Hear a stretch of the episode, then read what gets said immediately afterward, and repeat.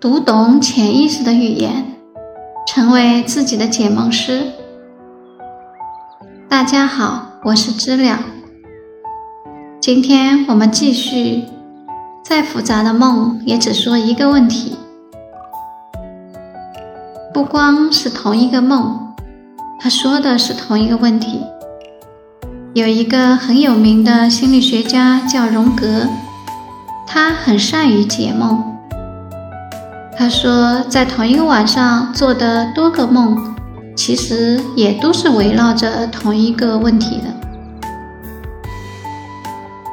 就是说，你这一个晚上可能做了好多的梦，先做了一个梦，醒了，然后睡着了，做了个梦，又醒了。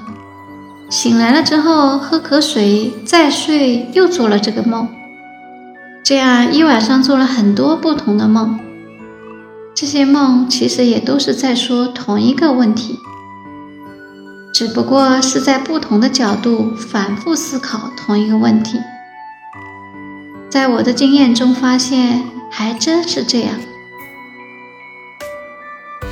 但这里边就出了一个问题，就是我们通常说“日有所思，夜有所梦”。这个人他可能白天碰到了一些事情，在他晚上梦里边就要思考这件事情。那如果这个人在白天遇到了好多不同的事情，或者至少这个人在白天遇到了几件不同的事情。那在这个晚上，可能这几件事他都需要思考，但是，一晚上的梦又只能围绕一个主题。那他会在白天的这几件事情里面选择哪件事呢？这个矛盾，我发现实际上在一个做梦的人中。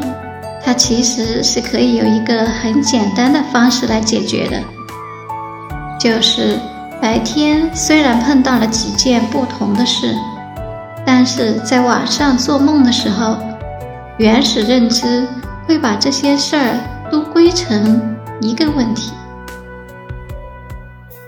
很不同的事情能够在最后在原始认知中把它变成了相关的。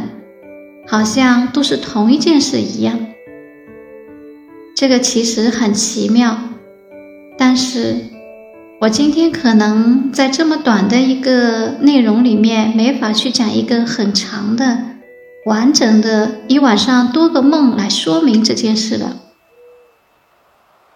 但是以后大家自己去解梦的话，如果你能够把一晚上的梦都记下来。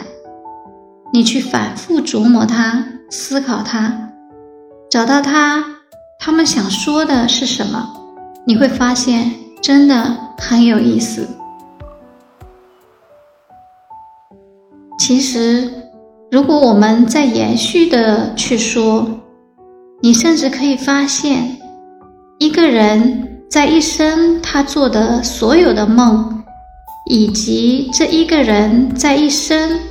在他清醒的时候所做的所有的事情，如果我们总结一下，你会发现他归根结底也是在做同一件事情，也是在关注同一个问题。不管他这一生多么复杂，不管他一生做了多少事情。在一个人的一生中的那些具体的时刻，他可能说：“我今天在想这个事，明天在想那个事，今天在做这个事，明天在做那个事情。”但是，如果这一个人最后临终的时候，他躺在床上去回顾自己一生，他就会意识到，其实自己这一生直是在做同一件事，想同一个问题，解决同一个问题。好，今天我们就先讲到这里，明天继续。再复杂的梦，也只说一个问题。